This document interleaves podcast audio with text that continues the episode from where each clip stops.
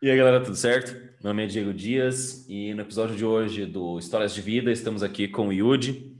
Yudi, se apresenta aí pra galera, fala quem é você, o que, que você faz da vida. É pra apresentar o meu nome inteiro? É bem comprido. Manda brasa, nome inteiro então. Joy Yuji Ishi Lima. Eu não dou PlayStation, tá, gente? Só pra ter certeza. Droga. É, meu negócio é jogo da vida. Bom, basicamente, é, o que, eu posso dizer sobre mim, cara? Não tem muito o que falar. Sou bem tranquilo, Uhum, boa. Minha história de vida foi complicada. Teve bastante altos e baixos, mas estou aí sobrevivendo, né? uhum, bacana. E, então, pessoal, o Yudi, como ele mesmo disse, uma história complicada, bem doida, por assim dizer, bem incomum, não é mesmo? É, se puder falar um pouquinho mais sobre isso, época de colégio, lugar que você estudou, um pouquinho das suas vivências para você se tornar a pessoa que é hoje, o, o histórico, né? Ah, sim. Então, eu nasci aqui, na verdade, em São José dos Pinhais, né? Uhum, É, até o meu ano, de, menos de um ano de idade, acabei morando aqui, fui para o Rio de Janeiro. Na verdade, eu só nasci aqui, uhum, praticamente nasci aqui e fui morar em Rio de Janeiro.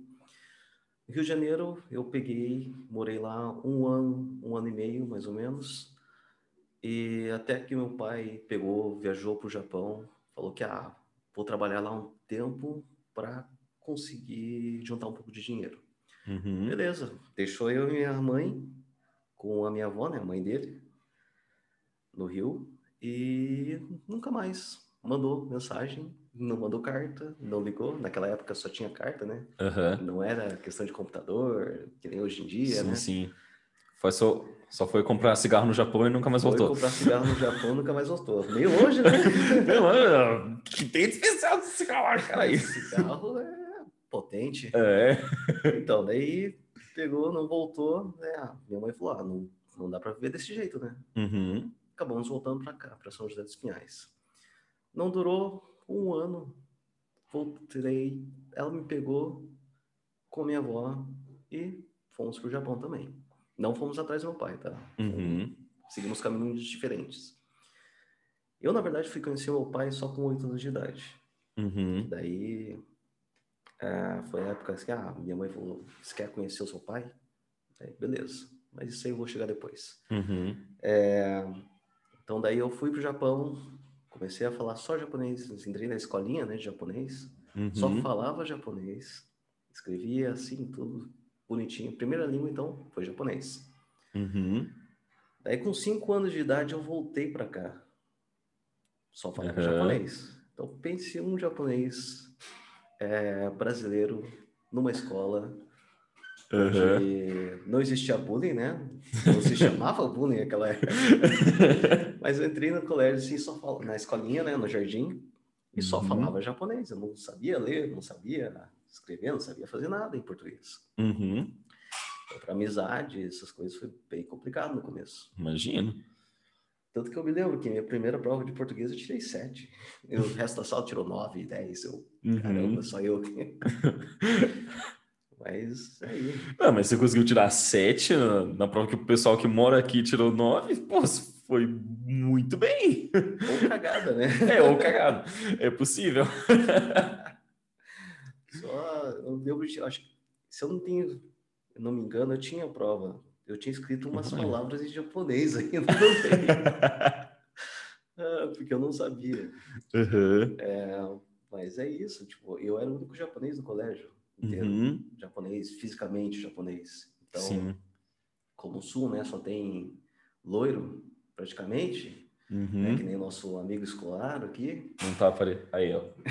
que não tá aparecendo. Mas, então, só tinha loiro, então Uhum. pense no japonês. Que naquela época não tinha, na época do Playstation, não era da época do Playstation ainda, né? Uhum. Sorte é minha, graças a Deus. Mas o único japonês no colégio era motivo de bullying, né? Uhum.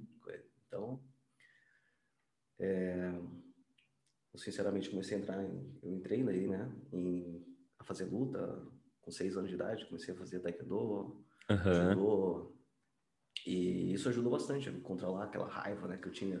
Aham. Porque É, todo mundo. né? Acho que a maioria das pessoas que estiverem ouvindo a gente já passou por uma, pela fase da escola ou tá passando e sabe como criança é uma coisa. São criaturas bem gentis, né? Nossa, assim, é, Gentis, educados. sempre respeitam as diferenças e tudo mais. certeza. Era escola pública que você Não, Não? escola particular. particular, ó. Então, pensei, podia ter sido pior. Claro. Ou não, né? Ou sei. não, né? Não sei, depende. Não tive essa experiência. É, Então- vai que. Mas é, realmente, deve ter sido bem desafiador no mínimo, né? Ah, não, depois de um tempo, assim, começou. Comecei a fazer luta e tudo mais, né? Uhum. daí eu participava de campeonato. Do campeonato pelo, pelo estado, né? Uhum. Daí eu. Chegou aos ouvidos dos meus coleguinhas que eu fui campeão paranaense de taekwondo e judô Ah. no colégio, tipo, no estado, né? Paraná. Aham. Então, daí eles pararam de me encher o saco. Nossa, que coincidência! Incrível, né? Que coisa. Pararam o Uau! Ficou tudo tranquilo. né? Eu acredito que tenha sido até melhor do que o próprio troféu, se duvidar, né? Ah, Com muito certeza. bom, muito bom. Por isso que eu falo, ó, quando você tem um filho diferenciado, bota em alguma coisa, esporte, Uhum. não para botar medo nos outros, né? Mas para controlar isso, Sim. gastar aquela energia, né? Uhum. Até a própria autoestima aumenta, né? Eu, Ah, com certeza. eu fiz karatê também. É, também, eu fiz karatê e, cara, eu tenho certeza que contribuiu muito pro meu caráter, com a minha autoconfiança. E é realmente isso, não é para você bater nos outros, é para você se sentir bem com você mesmo ali. E eu acho que a arte marcial ajuda muito nisso. Claro. E ainda mais artes marciais, assim, tipo, as pessoas falam, ah, é uma violência, não sei o quê, Uhum. mas dentro daquele âmbito lá é uma família. Então, Sim. Vocês, eles vão te respeitar, Uhum. vão é, brincar, né? Vai ter um, um ajuda um ao outro ali. Uhum. É, eu acho que é uma experiência maravilhosa. Pra Sim. tirar esse tabu de questão de disciplina muito mais. Uhum. Ainda mais a, a parte oriental, né? Artes marciais orientais trazem mais a disciplina do que a parte de luta mesmo. si. Uhum, sim. Eu, particularmente, adoro essa parte. Eu fico, tipo, uau. Me sinto bem nesse ambiente da luta da arte, arte marcial no geral. Tal. Uhum. É, é acolhedor, né? Ah, sim, com certeza.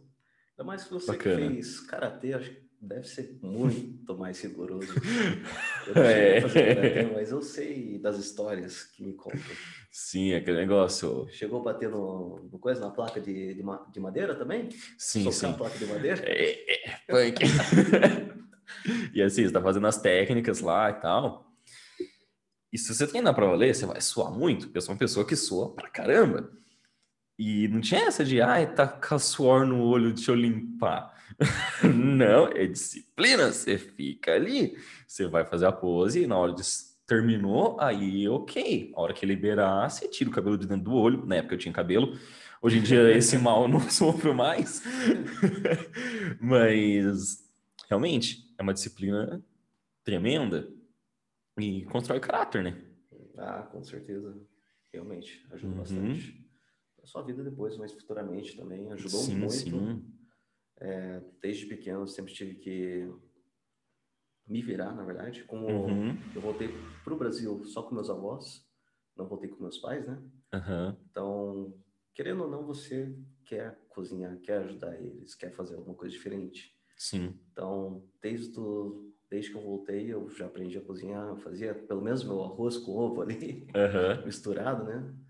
Que o arroz é só botar era só botar na panela de arroz ali e fazia, né? sim, sim. No Japão é, tem essa a panelinha elétrica. Uhum, Daí eu só mistura, fazia, fritava o ovo, o ovo lá e comia. Então, essa era minha rotina quando era pequeno, né?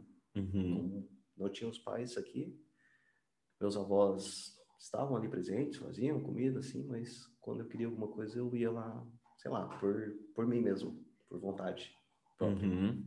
Fazer algo diferente. Bacana. E nessa ideia da culinária, comida, é, essa curiosidade e vontade de fazer para seus avós, por você, conta mais sobre a sua vida dentro da área da culinária, Da gastronomia, gastronomia, isso. Da gastronomia, é... eu agora sou formado né, em, em chefe de cozinha do, do, do Centro Europeu, né? Uhum. Então, como eu tive essa fase de pegar e passar toda essa época, desde pequeno até cozinhando sozinho, Uhum. então meio que criou aquela, ah, eu gosto de cozinhar, aquele gosto, Aham. né? aquele hobby, aquele gosto por cozinha. Eu até Bacana. trabalho com isso hoje em dia também, né? Uhum. Eu mexo com massas italiana, é, em geral, né? Uhum. Até agora eu tô mexendo com massas japonesas também, que é a parte do macarrão de, de coisas de, de ramen, essas coisas. Uhum. É, gyoza, vai indo. Bacana. É, mas eu sempre peguei e cozinhei. Quando eu morei, morava sozinho, eu tinha que cozinhar. Então eu Uhum. comia fora, né? não pedia comida, não tinha, não tinha Uber Eats, não tinha iFood naquela época. Então, Sim. ou você cozinha ou você vai no restaurante, né? Uhum. Então, eu, comi, eu cozinhava, né? Preferia cozinhar. Sim. Até quando meu irmão nasceu também, com meus pais, meu pai, minha, meu padrasto, né? E minha mãe trabalhavam muito, trabalhavam das 8 até as 10. Isso numa época que eu voltei para o Japão, né? Novamente. Aham. É, acabou que eu tinha que cozinhar, tinha que cuidar da casa, tinha que levar meu irmão para o colégio, para a escolinha, né? Ele era Uhum. pequeno ainda. É, daí acabei criando esse hábito também de, de fazer, né? Comida. Uhum. Então, para mim, depois, mais para frente, foi muito mais tranquilo sair de casa com 18 anos de idade, morar sozinho, em um país onde não tinha ninguém. Eu estava Uhum. sozinho no Japão, né? Meus pais já tinham voltado, meu irmão já tinha voltado. Então, não ficou ninguém no país, né? Só Aham. eu. Eu fiquei lá até os 22 e sobrevivendo. Uhum. Então, para sua sobrevivência é melhor, Sim, sim. bem tranquilo. Bacana. E passou uma boa parte da sua vida no Japão, né? Você tem contato com o pessoal que mora lá ainda? Chegou a formar amizades ou era muito trabalho, trabalho, trabalho, trabalho? Não, amigos você consegue, né? Sim. Tem, tem alguns amigos conhecidos que Aham. ainda tenho contato de vez em quando, né? Meio difícil, Uhum. porque não tem mais aquela conectividade, né? Sim, sim. Apesar de ter internet, você conversar de longe, tudo mais. Eles apenas me contam assim, ah, aqui tá tranquilo, não tem Covid mais, praticamente. Daí aquela invejinha ali. Ah, tá, tá desse jeito. Tem amizades, né? Apesar de trabalhar horas e horas no Japão, você acaba trabalhando, chegando a trabalhar 12, 13, 14 horas, às vezes 15 horas por dia. Uhum. É bem cansativo, né? Às vezes eu dormia até onde eu trabalhava, Nossa. para ter né, tempo, mais tempo para dormir, para descansar. Uhum. E era assim. E essa rotina de trabalho, é... consegue fazer um paralelo entre o trabalho no Japão e o trabalho no Brasil? Quais são as maiores diferenças que você sentiu? Lá, em que, como eu sou um decassegue, né?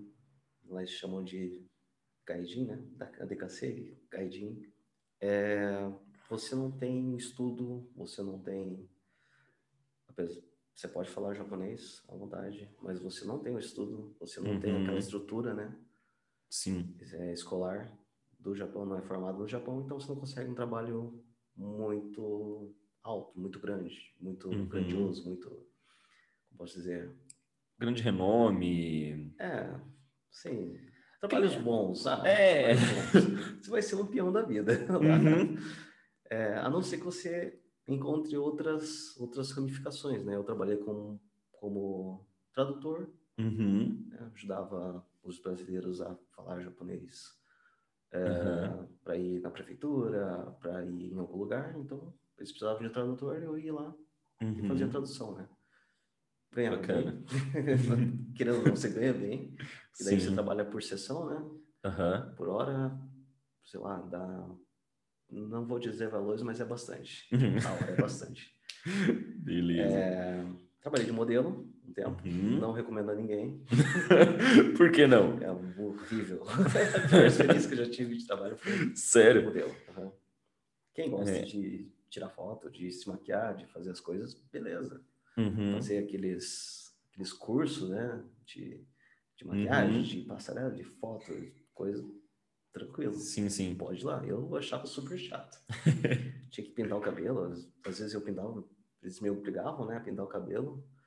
Então eu acabava pintando, sei lá, pedindo para pintar de azul, de verde, Uhum. vermelho, rosa, várias cores. Aham. É. Você só queria ficar de boa com seu cabelo natural e. Mas é, foi uma experiência divertida em algumas, Uhum. alguns momentos, mas uma grande maioria cansa, cansa muito. Uhum. Daí você não tem horário específico para você trabalhar. né? Você pode trabalhar de manhã, pode acabar trabalhando de noite. É o horário que eles chamarem para você trabalhar, você tem que ir lá trabalhar. Uhum. né? Você não tem um horário fixo. Sim. É. O, o seu horário depende do horário das outras pessoas. Uhum. Basicamente é isso. Tem autonomia, né? Aí é difícil mesmo. Você não tem autonomia, depende dos outros mesmo. Uhum. No começo, né? Depois talvez Sim, sim. você tenha um pouco mais de autonomia. Uhum. Bacana. E saindo do Japão, que é quando você voltou aqui para o Brasil da última vez, como é que foi essa transição? Então, segui- seguindo a parte do, do trabalho que eu não falei, né? A diferença, Ah, sim, você sim. perguntou a diferença dos dois. Verdade. Quando eu trabalhava, no, depois de um tempo, eu comecei a trabalhar em fábrica, Aham. restaurante, essas- esses lugares. Você tinha que trabalhar mais tempo. Uhum. Como eu falei, dependendo do, do lugar, 15, até 15 horas tinha que trabalhar. Quando eu cheguei no Brasil já era diferente, né? O, o horário, a carga horária de, de trabalho aqui no Brasil é bem menor. Uhum. Então, trabalhar das 8 às 8 é super tranquilo. Uhum. Pra, pelo menos das 8 às 5. Nossa, que moleza. Das 8 às 5 é super tranquilo. Tô Aham. no céu, né? Sim. Eu tava lá. Mas você ganha muito menos, né? Com certeza. Uhum. não tem hora extra, não tem aquilo, né? As- os adicionais. Sim. Mas eu achei melhor. Uhum. Questão de viver, questão de trabalho, apesar de ser mais é, restrito a parte de você, ah, você não pode sair de noite porque é perigoso, você vai ser roubado. Uhum. Isso é algo que no Japão não existe. Você pode andar duas horas da manhã na rua, Uhum. é, cheio de dinheiro, que ninguém vai te roubar. Que ótimo. Sonho. Tá tranquilo. Eu- vi um vídeo de um cara que ele tem um canal de pesca, né? É. Aí ele, ele é um brasileiro que mora no Japão. Aí ele fez um, um vídeo lá mostrando que ele foi num, num, num parque lá porque diz que a pesca é muito popular para o povo japonês. Então tem praças e tal, parques que tem um lugar específico para galera pescar, né? E onde tem peixe é meio que vira ponto que o pessoal vai pescar. O cara pegou e deixou uma carretilha encostada no, no canto da estrada, assim, um dos pontos mais movimentados da cidade. Ele deixou uma semana. Ninguém tocou. Ninguém encostou. Tava, tinha caído, assim, acho que o vento tal, mas ninguém pegou. Teve uma vez que eu perdi a carteira. Uhum. Carteira, daí, tipo, tinha acabado de receber, né? O salário Aham. tava lá. Eu perdi. Quando eu, eu fui no, no, na delegacia, eles tinham encontrado a carteira e a pessoa tinha devolvido a carteira Uhum. com todo o dinheiro, todo o documento, tudo lá dentro. Então a cultura é super Uhum. diferente, né? Sim. Que quando que no Brasil, acho que você nem encontraria carteira aqui. Cara, no máximo alguém encontraria o documento amassado no canto e quem sabe levaria nos correios lá. Sim, então É. você- por aí já pode ver que é Uhum. papel de bala, papel de bala, você não encontra no chão. Uhum. Papelzinho de bala, assim, qualquer coisa, papel, lixo no chão, você não encontra na rua. É super Aham. limpo lá. Betuga de cigarro, essas coisas. Difícil. De vez em quando entra, né? Porque Sim. japonês fuma. Uhum. Fuma. Não sei, acho que 80% da população deve fumar. Não é possível. É, eu sempre vejo nos filmes e séries japonesas que eu assisto, tá todo mundo sempre fumando. Eles adoram fumar Uhum. e beber. Duas- São duas coisas que o japonês faz bastante a rodo. Tipo, aqui as pessoas falam, nossa, sai para beber, não sei o quê. Lá eles saem todo dia. Uhum. Terminou o serviço, eles saem todo dia. Fumam, bebe até de noite, até cair. Até cair que nem a perninha no óculos. Que nem a perninha de óculos. E assim, tipo, é uma loucura. Mas japonês Uhum. Tem, tem esse lado. Entendi, entendi. É. Mas e aí, quando você chegou no Brasil, o que, que você fez para conseguir se bancar? Quando eu cheguei no Brasil, eu, eu primeiramente comecei a fazer o curso, né? Pra Uhum. fazer É, primeiro, para situar, quantos anos você tinha? Aquela época, na época que eu voltei, eu tinha 22 anos de idade. Então já tinha passado a época de. Ah, vamos entrar no vestibular, não sei o quê. Então, meus amigos, todos da época de. de do segundo. Deixa eu ver. É do segundo ano que eu fiz aqui, né? Eu só fiz o segundo ano aqui no Brasil. Aham. O terceiro e o primeiro eu fiz no Japão. Então, do segundo ano, daqueles colegas, todos já estavam na faculdade, já estavam lá para frente. Uhum. O único que não ficou foi o Bustina. Os dois aqui conhecem, né? Um amigo, um amigo nosso. É, o único, Uhum. até hoje está fazendo faculdade. Mas, assim, é, você se sente atrasado, né? Uhum. Então, beleza, comecei a estudar novamente. Daí eu vi que não, que eu tentei fazer direito, tentei fazer engenharia, entrei, né? Passei no vestibular Uhum. para os dois, só que sabe quando você não tem aquela química? Sim. Daí, tá, eu gostava de muito de física, matemática, tudo. Aham. Daí eu comecei a fazer física na Aham. UTFPR. Daí eu fiz um ano, eu, hum, não dá certo. Daí eu peguei, cansei de procurar coisas fui fazer gastronomia. Uhum. Daí eu fiz gastronomia, né? Terminei. Sim. Falei, ah, não, vou cozinhar agora. Uhum. Tem que fazer- Bacana. Mais divertido. cozinhar mais divertido. eu trabalhei com isso, né? Trabalhei muito tempo. Eu trabalhei um bom tempo com, com massas, anos com Uhum. massas, né? Com- me especializei nisso, né? Em cozinha italiana. Aham. Daí eu fui para São Paulo, lá eu trabalhei em restaurante, trabalhei nas 10 pastéis Uhum. também, que foi uma, a última 10 pastéis que abriu lá, né? Agora deve ter fechado, não rendeu muito. É, daí eu saí desse ramo e fui trabalhar com elétrica. Aham. elétrica, um é uma coisa totalmente nova, né? Sim. Tinha uma noção básica, assim, mas comecei a trabalhar com isso. Achei Uhum. super divertido. É, trabalhei ano, também uns três anos. Hoje eu tenho 30, Uhum. então nessa já passaram faz dois anos que eu parei, né, com isso. Aham. Trabalhei cinco então com massas e mais três com com elétrica, dois, dois anos com elétrica. Uhum. Eu fiz algumas obras ah, da Shell, uma da Shell, fiz uma umas outras aleatórias, né, em São Paulo, Uhum. interior de São Paulo, em São Paulo, escritórios, trabalhei um tempo com isso. Uhum. Daí eu parei, porque eu cansei, realmente cansei. Eu falei, não, meu negócio é comida. Aham. Voltei a trabalhar com comida novamente, né, com massas. Hoje eu sigo com isso, né. Uhum. E eu agora eu virei professor também de inglês. Uhum. É na a Jumper lá. Excelente. E como que tá sendo agora sua profissão atual? É, essa, você tá conseguindo separar o tempo para as coisas, para você focar nas aulas, para você focar nas massas? Como que tá funcionando essa divisão e vida pessoal também? Como é que tá a Assim, rotina? Ainda dá para manejar, né? Como não a demanda não é tão alta da parte de, de massas, né?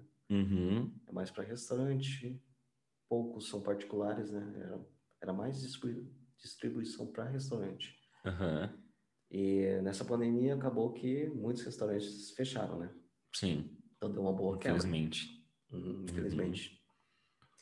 Então acabou que eu tive que seguir a parte de massas, beleza, mas tem que, tem que começar a aumentar a clientela. Então, fazer, dar e fazer é experiência, né? Uhum. Pães, é, comida japonesa, e Aham. assim vai.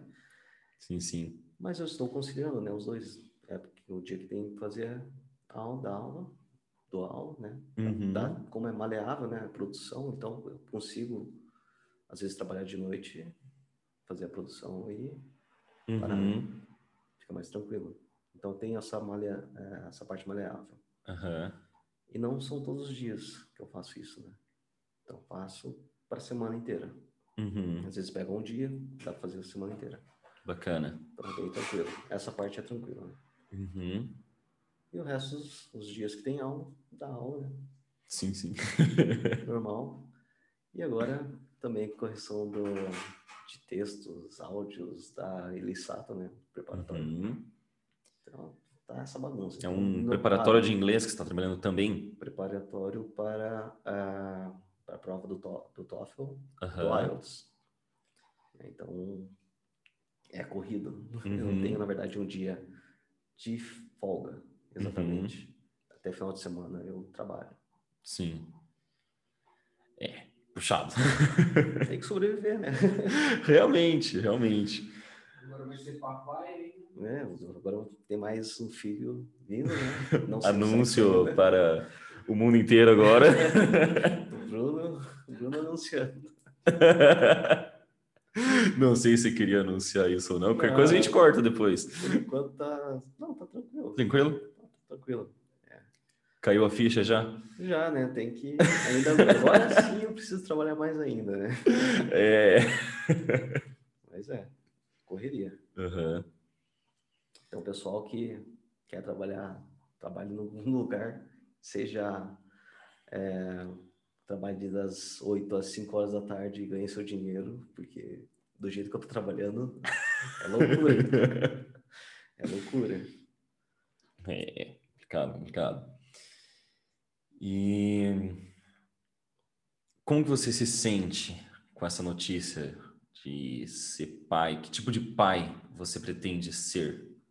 Com certeza diferente do meu, né? Uhum, Como eu não tive meu pai presente, como eu comentei, né? Eu só conheci ele com uns 8 anos de idade. uhum, foi uma experiência horrível para qualquer criança, mas seria Sim. horrível, né? Então, quem teve os pais separados, quem não conheceu o pai quando era na infância, uhum. você se pergunta, tipo, por que que eu só tenho mãe? Uhum. Sim, ver os coleguinhas ali com mãe, É, pai. no encontro de, de escolinha, cara, é a coisa mais horrível. As crianças perguntando para mim, os, os coleguinhas perguntando, ah, cadê seu pai? Cadê seu pai? Eu falo, não tem. o que que eu vou falar? Uhum, Então, tipo, era super horrível. Então, a sim. vontade, é a experiência, né? A vontade, como eu tive essa experiência, eu Uhum, tenho, querendo, eu quero ser um pai diferente, né? uhum. Não tem muito, não dá para repetir a mesma história. Sim, muito bem, excelente. E porque eu te conheço, tenho certeza que você vai ser ó, realmente um paizão. Só não quero mimar meu filho, É. senão depois eu tô lascado.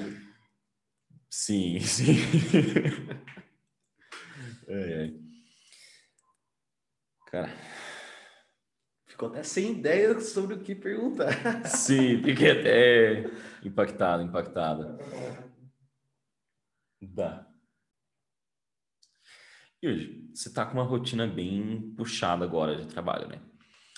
É, mas vamos supor que hoje você vai lá e recebe, sei lá, 2 milhões e meio para você investir no que você quiser investir, para você trabalhar com uma coisa assim e viver disso, sei lá. O que, que você acha que você faria? O que, que você gostaria de fazer com isso? 2 milhões? 2 milhões e meio. Cara, na real, eu acho que eu guardaria. Guardaria? Eu não, eu não pararia de trabalhar. Sério Uhum. mesmo. Porque por mais que você tenha dinheiro, tipo, Sim. se você ficar parado, a vida simplesmente passa, né? Uhum. Olha, Parece que você envelhece, envelhece muito mais. Sim. Então, como eu tenho essa rotina corrida, não, não me vejo parando. Pode ser 2 bilhões que você não consegue Ah, viver. não, daí você tá de... O que eu faria com 2 milhões? Eu saía comprando um monte de firma por aí. justo, justo. Bora transformar esses 2 bilhões em 10 bilhões aí. Aham.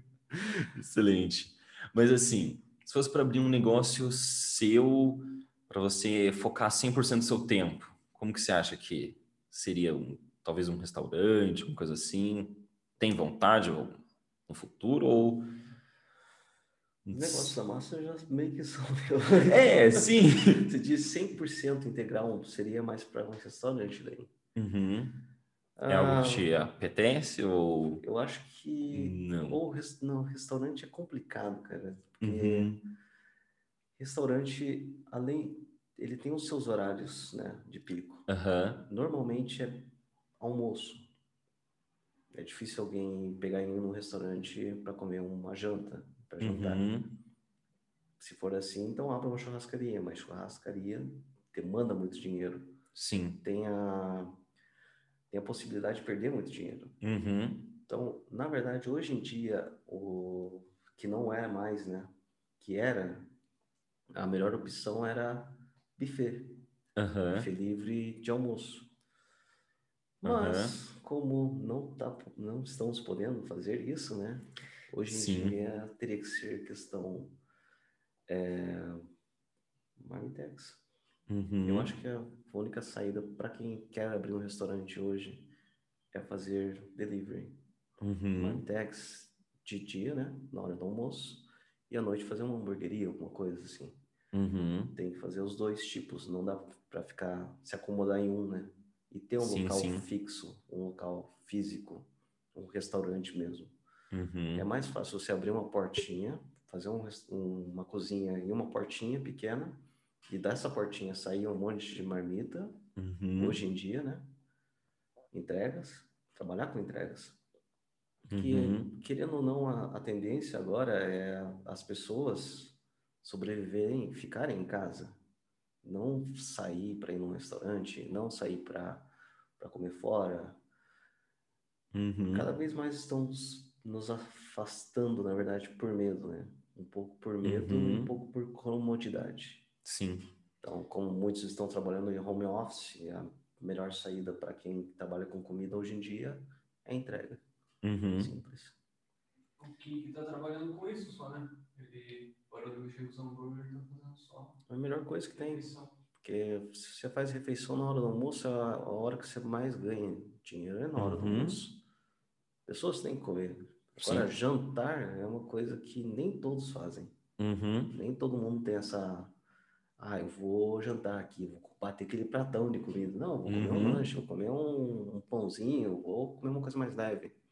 Sim. No máximo uma pizza ali. Uhum. Então tem que ter essa tem que ter esse jogo de cintura, né? Escolher os dois lados. Sim, sim. Claro que você não vai trabalhar no horário comercial, né? Você vai trabalhar um pouco no horário comercial e o resto de noite. Sim. Então, para quem é dono de negócio, sinceramente não tem tempo, não tem hora para você trabalhar. Uhum. Você tem que trabalhar o horário que os clientes pedem. Na área de Uhum. comida, né? O ramo de Sim. comida. É, e no caso, se fosse abrir um restaurante, ia acabar trabalhando mais do que já trabalho hoje em dia, né? Não, De certa verdade, forma. se fosse antes da pandemia, eu trabalharia só almoço. É, é. Só na parte do almoço, né? Então, chegava de manhã, Uhum. comprava as coisas, os insumos, né?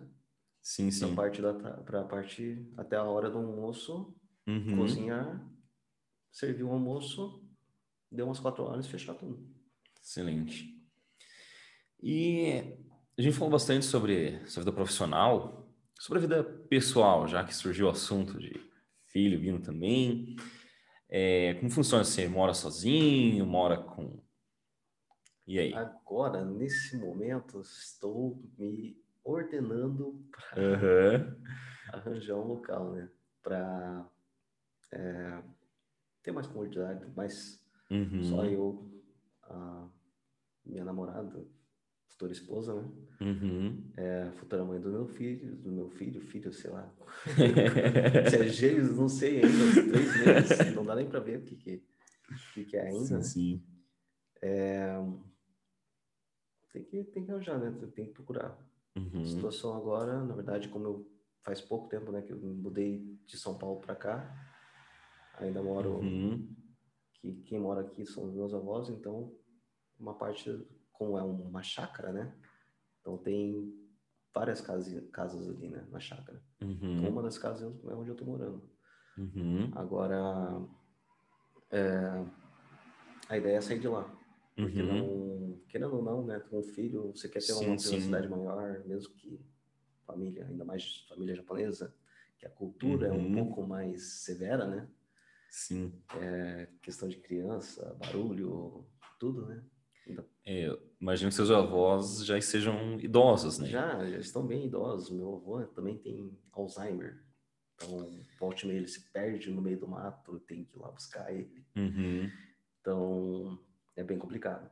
Sim. Ainda mais para ter uma criança agora no meio, Uhum. mais ainda, né? É, essa questão do Alzheimer é, é punk. A minha avó, ela também tem Alzheimer, então eu sei bem como que é e é... Nossa, é terrível. É uma doença bem... Ainda, ainda bem que ele ainda Punk. sabe ser, sabe Uhum. usar as calças, né? Ótimo. Tem gente Tá que início, sai então. pelado, assim. Uhum. Aham. Mas É. ele já esquece caminho, esquece, Uhum. e ainda tá cego de um olho. Hum. Então é bem, é uma criança praticamente. Sim, sim.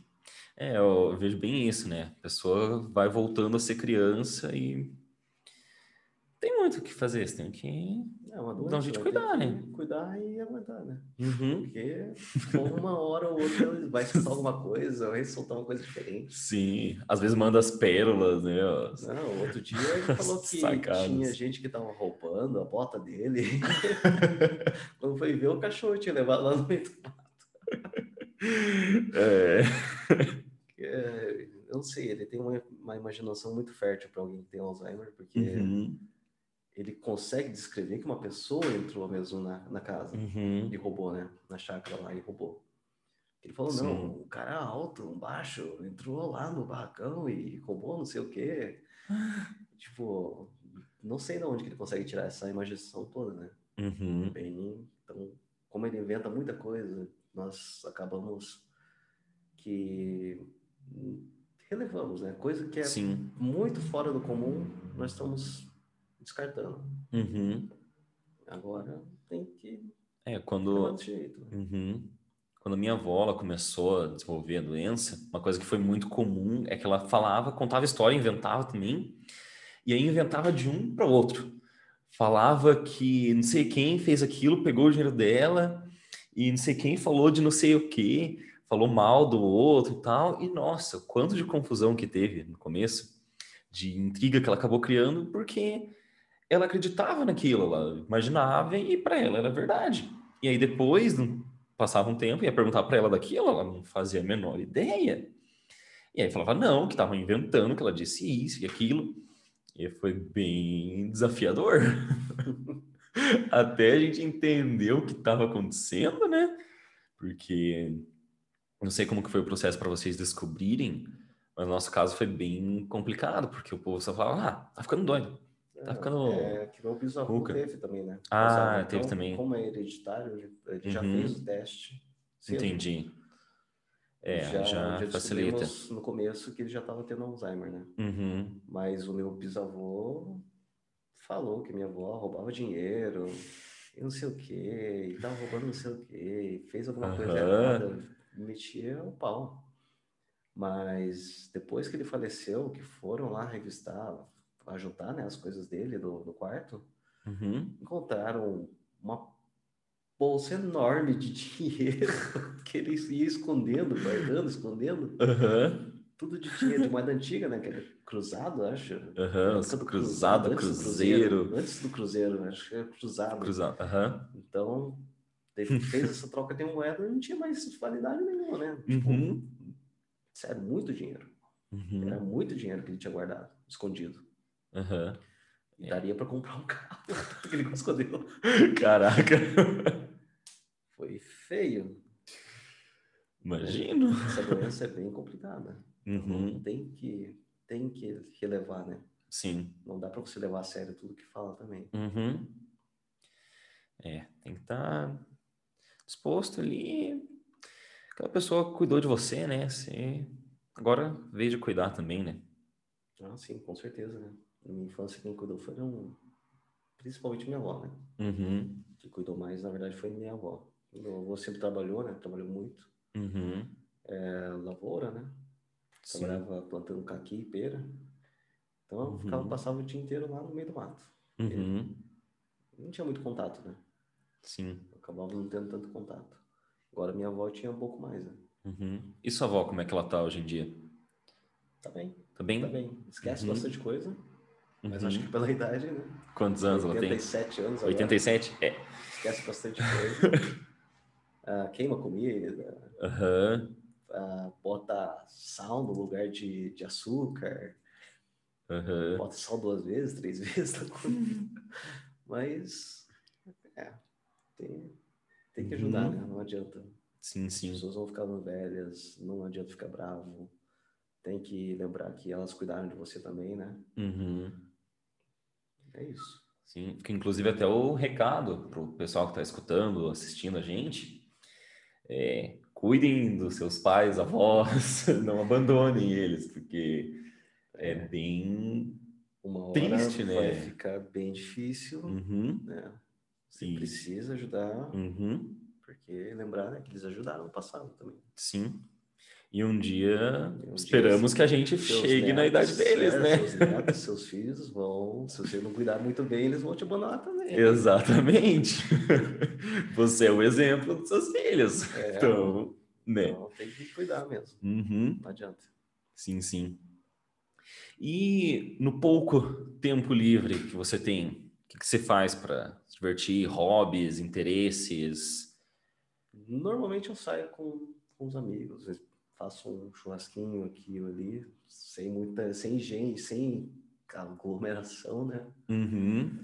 Mas uma coisa mais light, Sim. dá para um acampamento, um churrasquinho, Coisa ao céu aberto, né? para uns amigos, ao céu aberto, sim. Uhum. Como tem as chácaras, então vamos na chácara lá acampar, daí Uhum. fica uma coisa mais, mais tranquila, né? Dá para manter uma distância. Bacana, bacana. Então, agora, né? Agora tem que ser assim, desse jeito. É. Não, tem, o que fazer. Pois é, pois é. Que saudades de um show, hein? Show! Rapaz! não era, eu não era muito de show. Não? Não, nu- nunca fui muito de show. E assim, cara, vamos acompanhar, vamos lá, vamos, Uhum. bora, bora. Mas, não, tranquilo. Ah, eu Em já. 2017, a gente foi passar uma virada do dia em Santa Catarina. Mas não assistimos o show. a gente acampou. A gente ficou cinco dias no Nossa. lugar onde tinha gente tocando. Caramba, não, eram umas, umas músicas que você olhava assim, não bota fé que eu tô cantando isso. Tipo, hippie, umas músicas muito hippie. Cara, era muito alternativa. As músicas eram muito alternativas. E o pessoal ia até 4 horas da manhã falando, nossa, cara, quero dormir. Não, o divertido dessa, dessa história, desse, É. desse dia que o Bruno tá comentando. No primeiro, a gente ficou quantos? dias? Quatro dias? Quatro. Ficamos Quatro, dias. No primeiro dia, na primeira hora que eu estava lá, eu me queimei e virei um camarão. Nossa. Mas Então passei- começou bem. Passei quatro dias de tortura naquele lugar. Não, porque a gente é um gênio, né? O negócio era para abrir 5 horas da tarde, que a gente chegou lá, era 9 da manhã. 10. Não, era mais tarde. Já tinha passado o almoço. Não, não sei. cara. Já tinha passado o Mas almoço. era um calor. Nossa, era absurdo, sol mas era assim, absurdo. do meio-dia a gente tava lá. Porque eu lembro que eles ainda abriram mais cedo, porque a gente tava parado lá na frente. Acho que abriram era uma hora, uma hora E da tarde. tava Ficaram com dó. Cara, torrando, a gente tava torrando. torrando, começou a tirar sarro lá com, com o pessoal, né? Uhum. Da, do- da organização.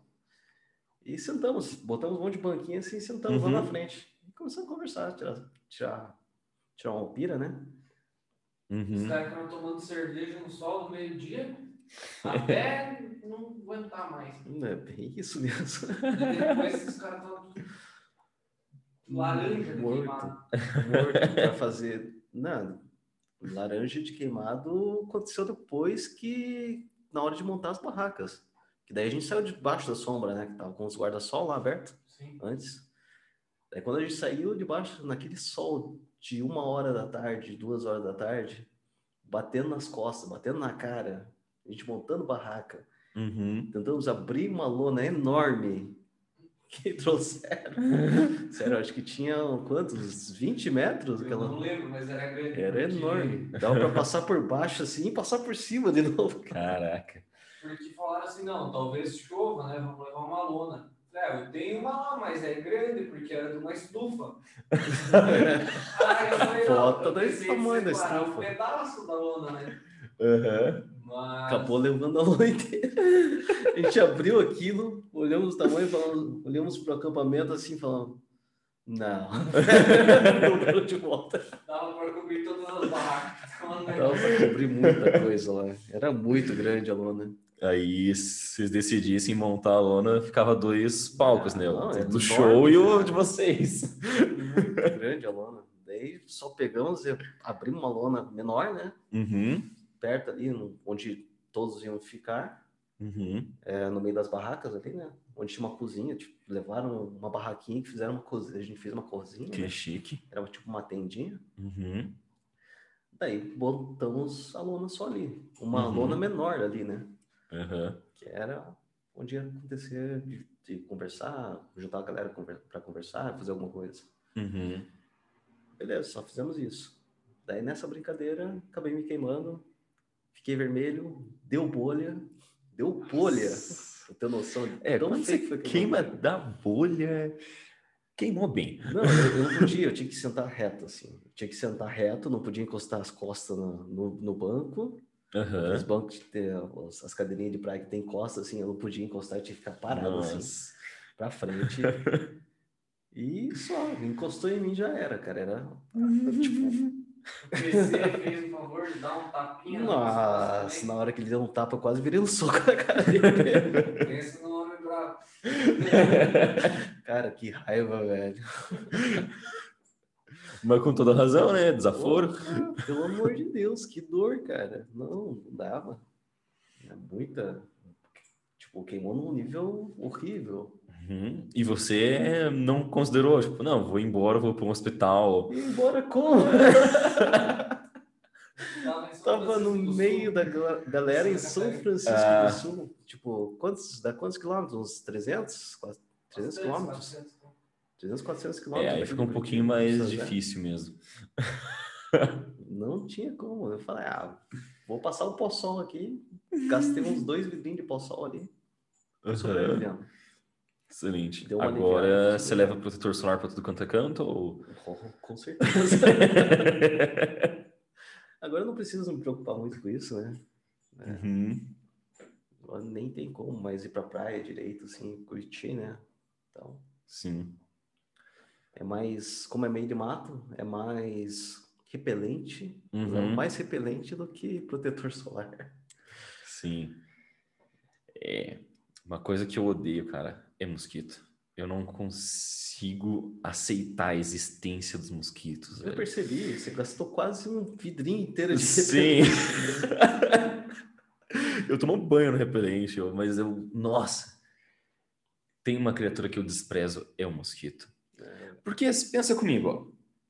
Todas as criaturas, praticamente, existem uma função no, no meio ambiente, no ecossistema e tudo mais. Agora, o mosquito, a função dele é ser um pau no. Essa é a função do mosquito. É a contribuição dele. Ah, mas aí os sapos se alimentam deles tudo mais. Tá, mas existe mosca, sapo pode comer mosca. Muda a dieta um pouquinho ali. Come um mosquitinho de, de fruta. Tem. Esses não enchem o saco. Mas, cara, eles são chato por ser chato. Se fosse simplesmente, não, eles precisam se alimentar, nosso sangue e tal. Não é legal, mas ok. Eu até aceito. Tipo, eu tô dormindo, ele lá e morder meu pé e chupar o sangue meu pé. Ok. Mas precisa ficar meia hora no meu ouvido zzz, antes de me sugar meu sangue? É desaforo. É, o que eu tenho raiva não é nem do- dos pernilongos. Não tenho muita É. raiva dos pernilongos, eu tenho raiva de porvinha. De Aquelas porvinha. porvinha. Aqueles, aqueles mosquitinhos minúsculo, pretinho, Aham. que na hora que pica, vira uma bola assim. Ah, que. sim. Parece, Péssima. Sei lá, parece que colo- colocaram um botox assim no seu braço. Aham. Esses bichos dá raiva. Sim, é, é péssimo. Outras criaturas que não, não tinha necessidade de existir. Não, não tem nem que pique tinha necessidade de, de existir. Os- o resto, até aranha, tá, tá tranquilo pra mim. Uhum. Não, outro dia eu tava. Fui dormir, né? Como casa antiga, em uma chácara. Eu tava dormindo lá de boa. Uhum. Quando eu vi, eu sinto assim, na verdade, antes de dormir, eu tava mexendo no celular, Uhum. antes de dormir, quando eu sinto uma coisa andando no meu pescoço.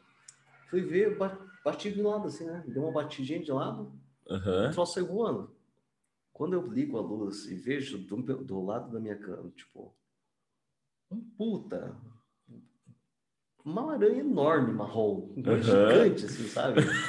Maior que uma, uma moeda de um real, pra você ter uma noção. Nossa. O bicho era maior que uma moeda de um real. Aquilo tava andando no meu pescoço, cara. Não passava Wi-Fi, né? Não, passava porque já tinha jogado. Tipo, olhei assim, nossa, que merda. Não, é que casa, esse é o problema de casa antiga, né? Uhum. Como aquela casa é muito antiga, tipo, 30 anos, mais de 30 anos, bem Aham. mais de 30 anos. Acho que deve ter uns 50 quase. Nossa, é. Que antigamente tinha uma casa de madeira, né? Daí Uhum. demoliram aquela casa de madeira e fizeram de, de alvenaria. Aham. E como essa casa é muito antiga, então as criaturas do além lá já fizeram o ninho delas, né? Em todo lugar. Já existe a sociedade ali vivendo, Você né? pode jogar veneno na casa inteira, pode fazer qualquer coisa, detetização, qualquer coisa. Os bichos volta, acho que se Aham. enfiaram dentro no meio ali da, da parede já. Os buraquinhos do tijolo É, virou onde- apartamento, né? Onde não passa o veneno, onde o veneno não entra, os bichos estão lá. Uhum. bater, acho que se quebrar a parede, você vai encontrar um monte de, de teia de aranha lá dentro. no É. meio. Ah, pelo menos as teias de aranha devem funcionar como isolante térmico, né? Já dá alguma ajuda, será? Olha, a casa é fria. É, então nem pra isso presta os bichos, meu Nem Deus do céu. isso. Ah, cara, não. Eu não, não tanco uma coisa dessa. Tipo, eu a certeza, cara, que acho que eles abrem. Tem um botão lá automático que eles apertam e abrem uma portinha assim na, na, na parede para aparecer assim, no, no- seu quarto. que não tem onde enfi- os bichos se enfiar no quarto. Aham. Então, como é que eles aparecem? Cara, coloca umas câmeras ali. Não. com detecção do movimento. Sem brincadeira. Outro dia eu tava, eu tava deitado, só que Uhum. daí nesse caso não foi uma aranha marrom, né? Foi uma aranha de mato, assim. Aham. Daí beleza, né? Eu tinha tomado um refrigerante e a latinha tinha caído no chão. Falei, Uhum. latinha não, a garrafa tinha caído no chão. Falei, cara, eu tô cansado. Amanhã Uhum. eu, eu, eu pego esse negócio. Sim. Daí no meio da noite, eu peguei, eh, tipo, tava deitado, eu escutei um barulho desse troço rolando assim no chão. Aham. Tipo, deu uma roladinha, de leve, mas Uhum. escutei. Eu pensei, que isso, fantasma agora? É. Ah, pronto.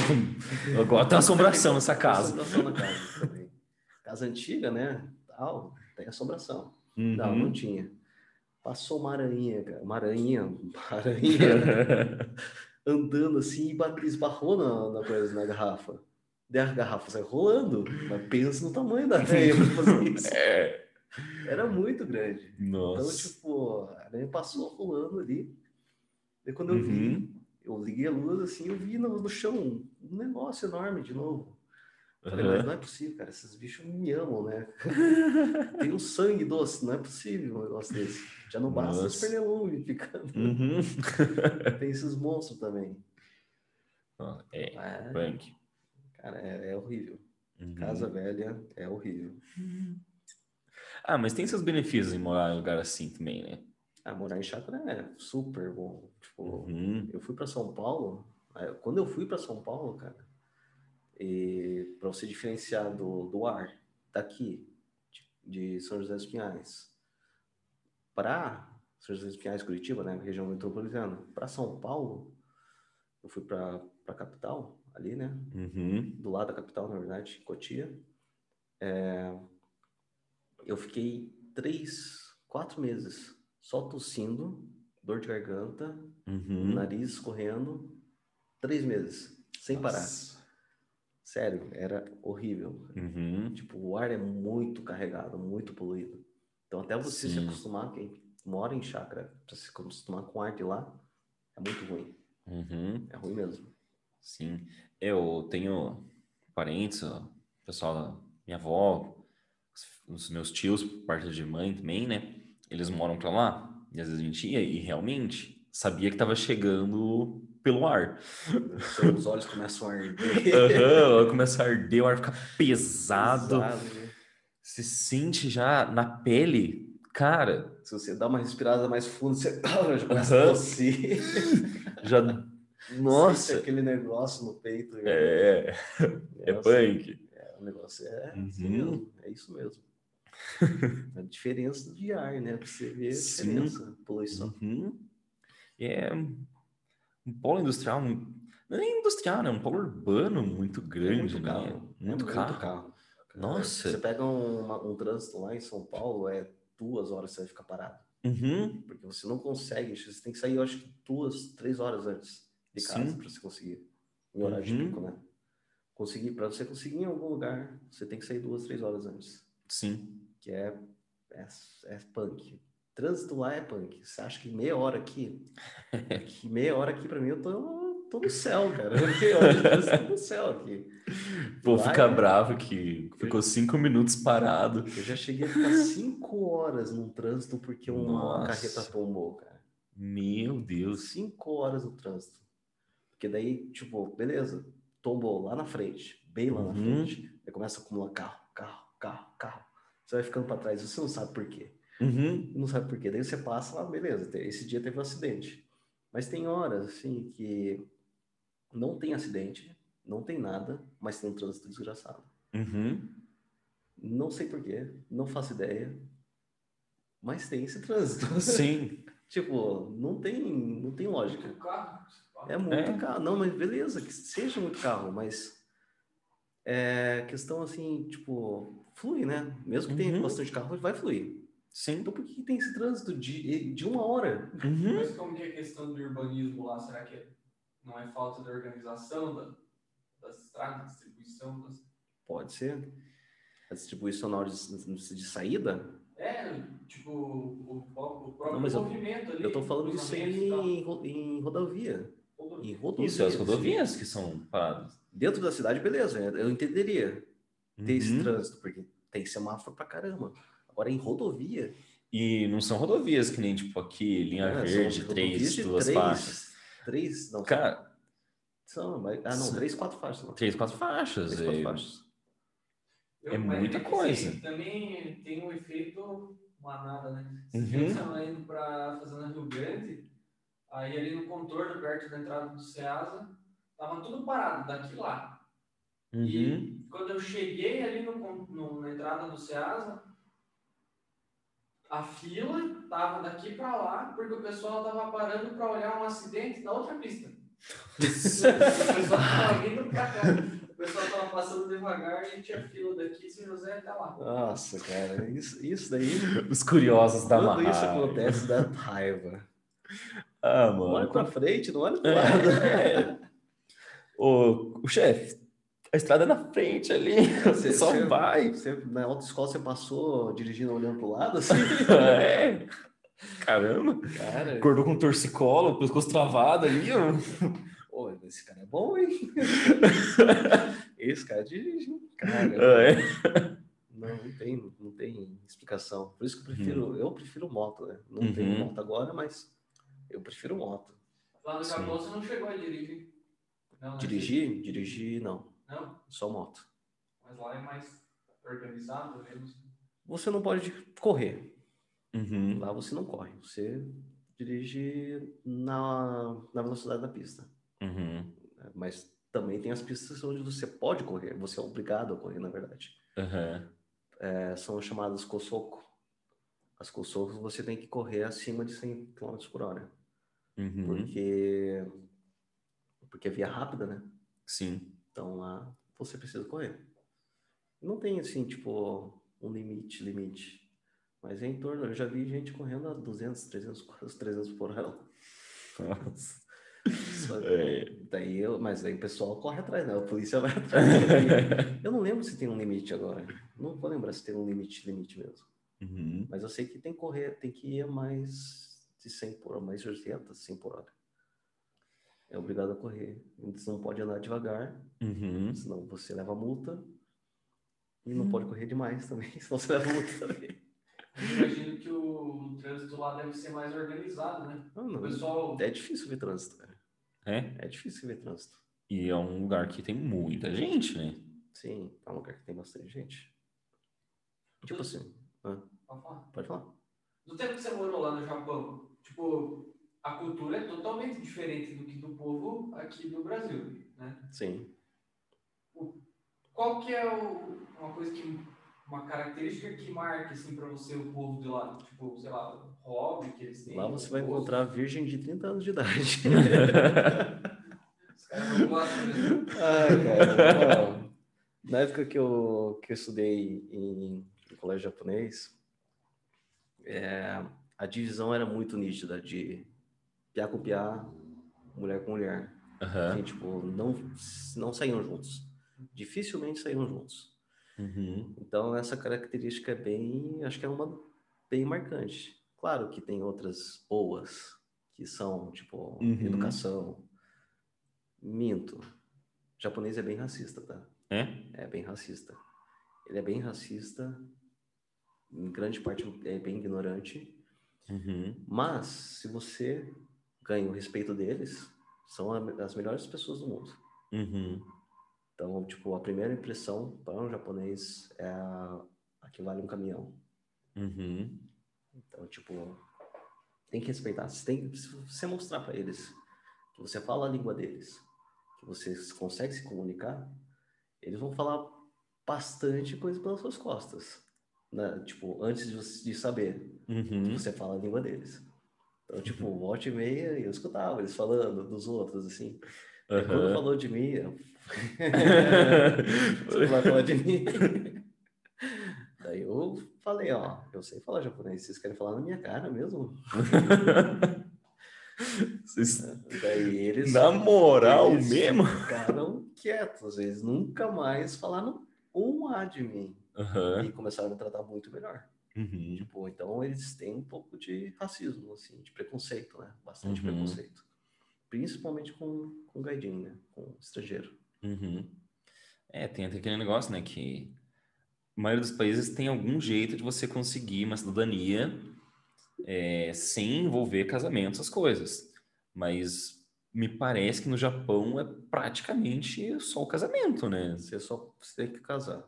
Para você Uhum. conseguir cidadania, para você conseguir, na verdade, o visto para morar lá, você precisa é, se casar com, com pelo menos um Nisei. Uhum. Até Sansei, Sansei na verdade dá, mas a dificuldade de tirar o visto para a esposa é, é muito grande. É Uhum. muito para a pessoa que é ag- agregado, né? É Sim. muito grande.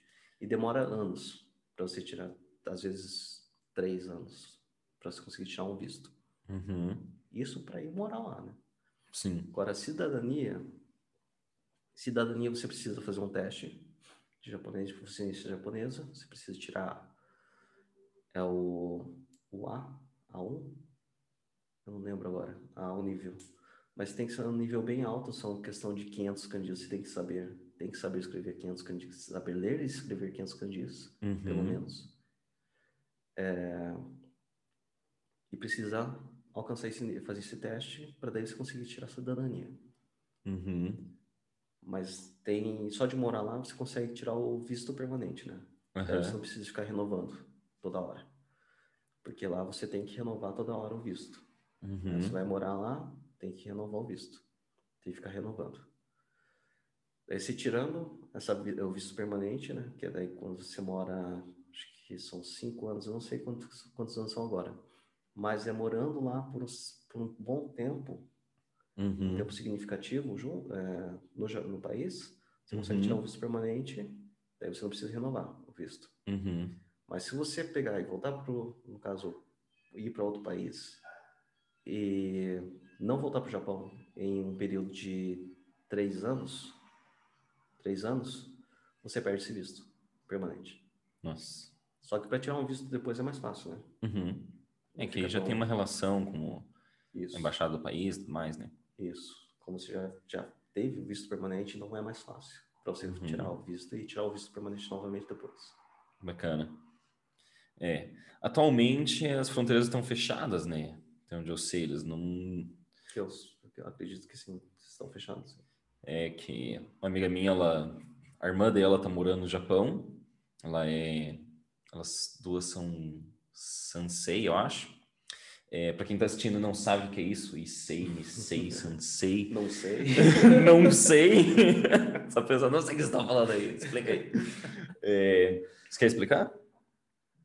Posso explicar. A Issei é a primeira geração. Tipo, Issei, Nisei, Sansei são primeira, segunda, terceira geração. O que que é a primeira, segunda, terceira geração? São os filhos de japoneses. Tá? Geralmente é contado pelo, pelo pai. Se o pai, o pai da família, né? Se o pai da família é japonês, então a primeira, os filhos serão Issei. Uhum. Os netos, Nisei. Os bisnetos, Sansei. Tá, esse. Aí Não, os... minto, desculpa. É o contrário, é errado. O japonês é o, Nisei, o Issei, que é a Ah, primeira tá. geração. Uhum. Segunda geração é o Nisei, que é filho japonês. E terceira geração, neto de japonês, Sansei. E aí os... Yonsei é considerado gaijin já. Já é Ah, considerado tá. estrangeiro. Uhum. Então, Yonsei você não consegue tirar. Isso. Uhum.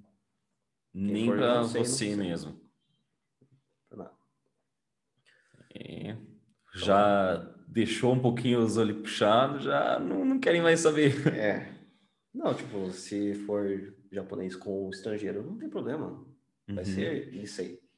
Entendeu? O filho vai ser Nisei. Não, não, eu digo que assim, que às vezes é, você falou da questão do racismo e tudo mais, né?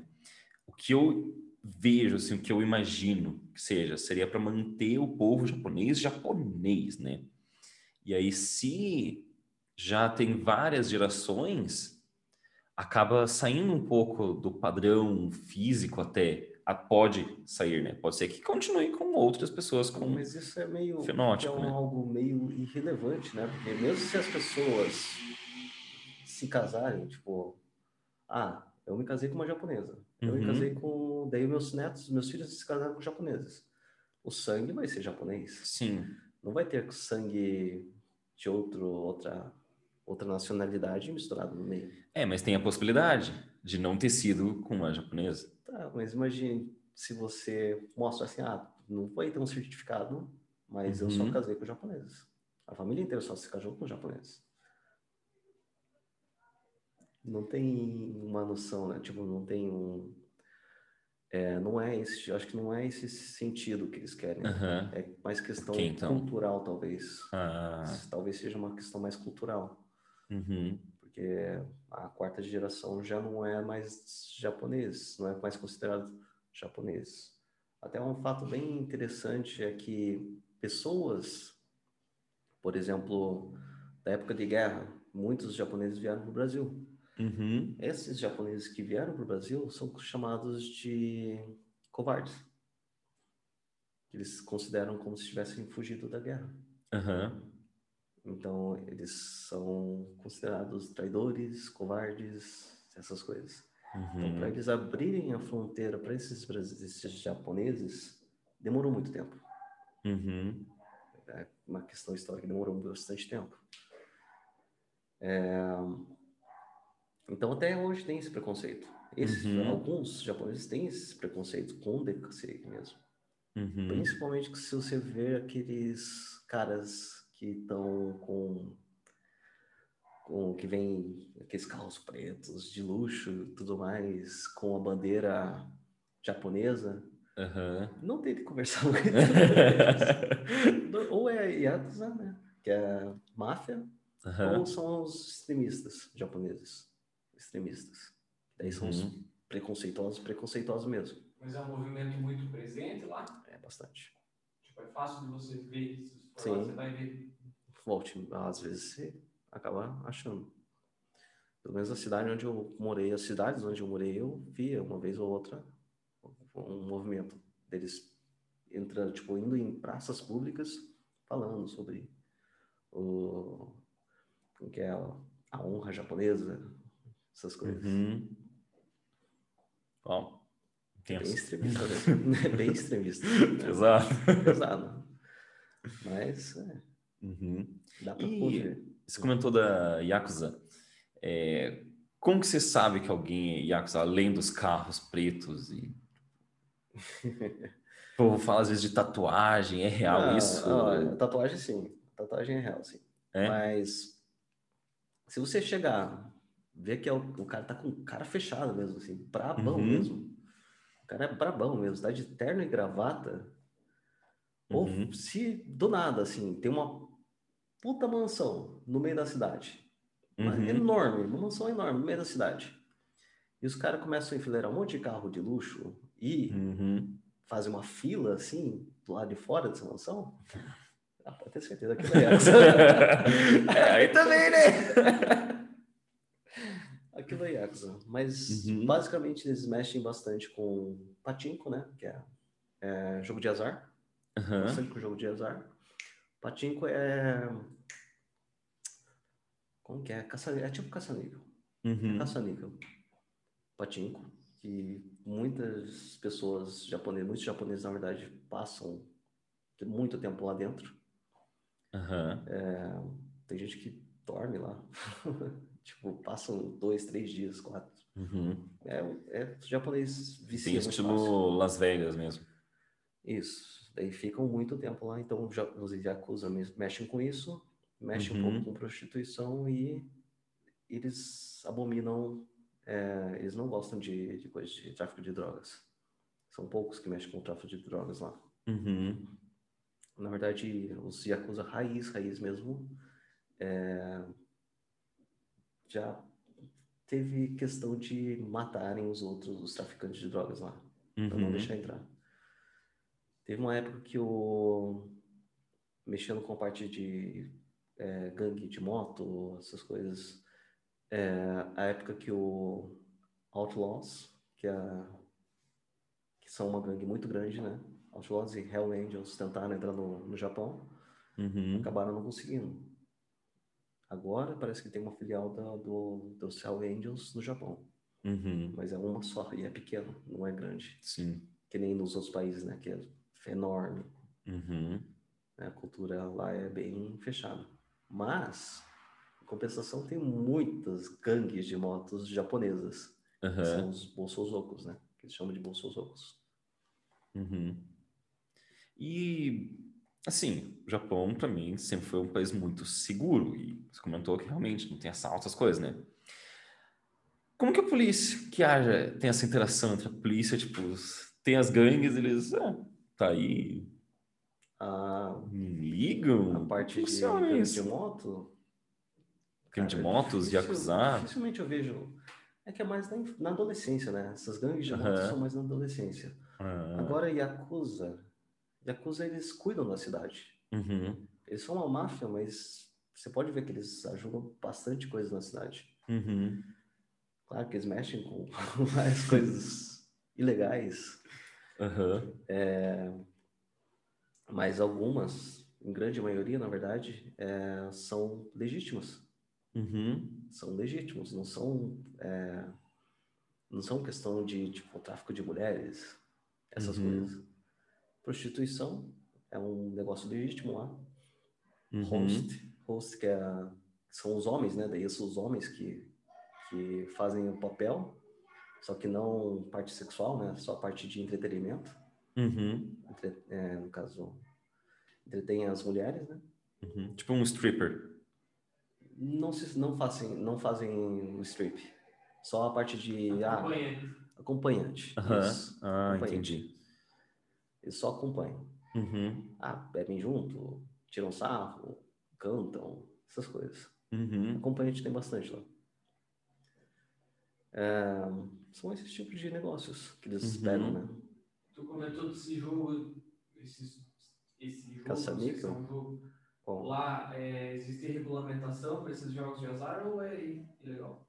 não, existe, parece que existe uma regulamentação, sim. Eu não tenho certeza, né? Mas eu acho que existe. Então- Porque tem muito, é muito. Basicamente, os Yakuza acabam sendo meio que umas empresas normais, só que muito bravas. Muito bravo. É uma empresa braba. Não, é, é que dá, até dó do- dos policiais lá. Aham. Porque eles andam com um 38, no, no coisa, no country, Aham. um cacetete e coisa algema, só. E colete de bala, né? De bala. Só. Ah, enquanto isso. O- Daí vai pegar os Yakuza com metralhadora. o que, que os caras vão fazer? É. de- Os caras não estão destruindo a cidade. Deixa lá. Não, deixa. pra quê? Mas é. Briga, assim, tem bastante, né? Briga e coisa. Mas Uhum. eles têm os, os negócios legítimos dele mesmo. Entendi. Ah, bacana, bacana. Sempre foi uma curiosidade, assim, ficar tipo, "Ah, mas rola máfia aí. E não Tá de rola. boa. Eu, É. eu nunca vi, na verdade, briga de, de máfia com polícia.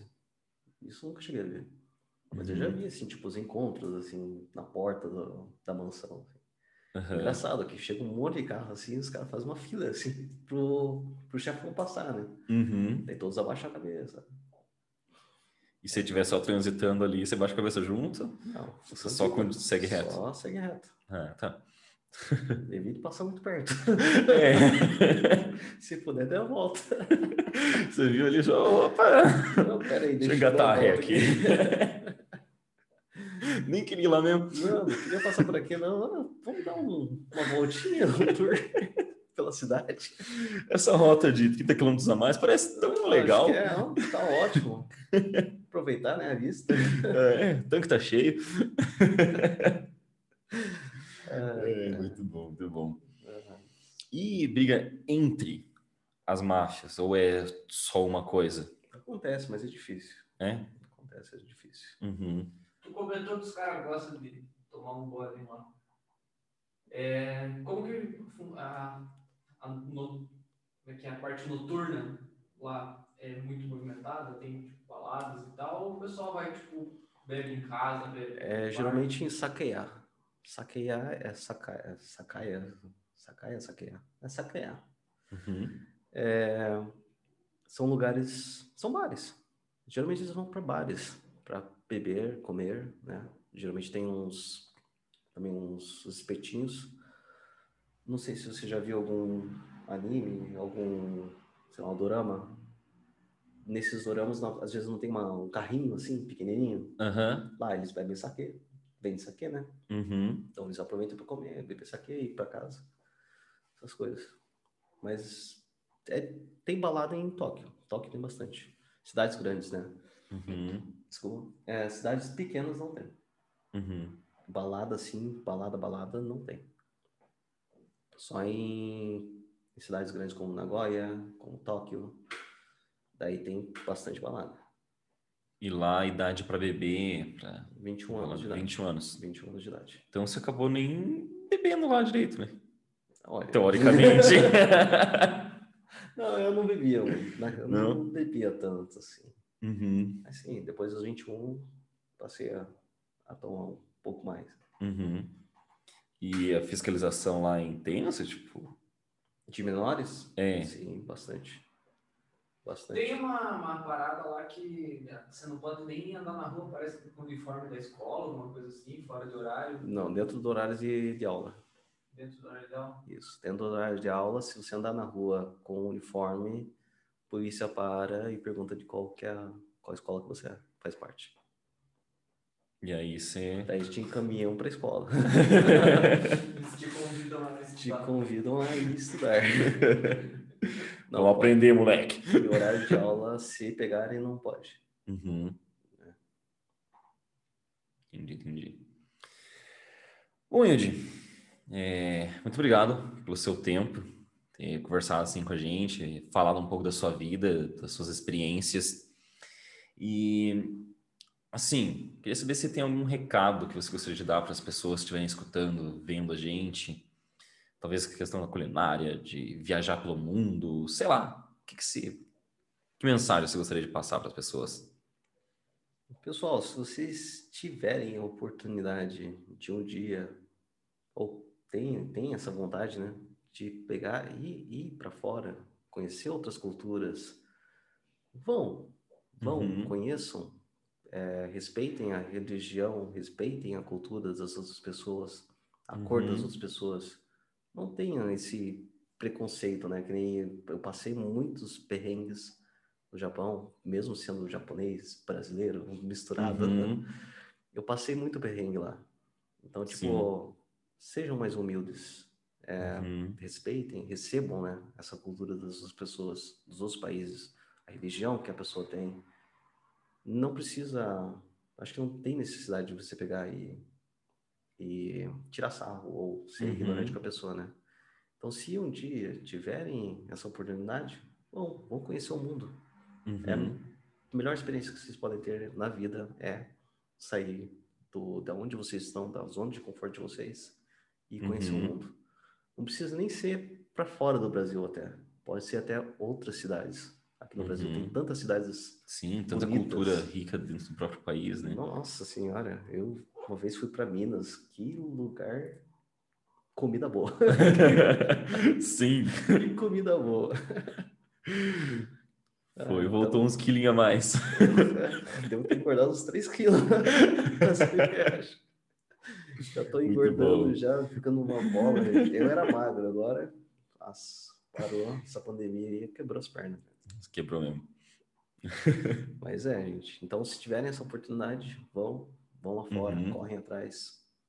Tiverem o sonho de viajar para fora do país, vão, porque vale a pena. A cada momento que você tiver, vale a pena. A vida é muito curta, né? Sim, tem que viver. Tem que ver. Excelente. Então, muito obrigado novamente. Não, eu que E agradeço. obrigado. E é, é isso, pessoal. Valeu. Valeu, gente.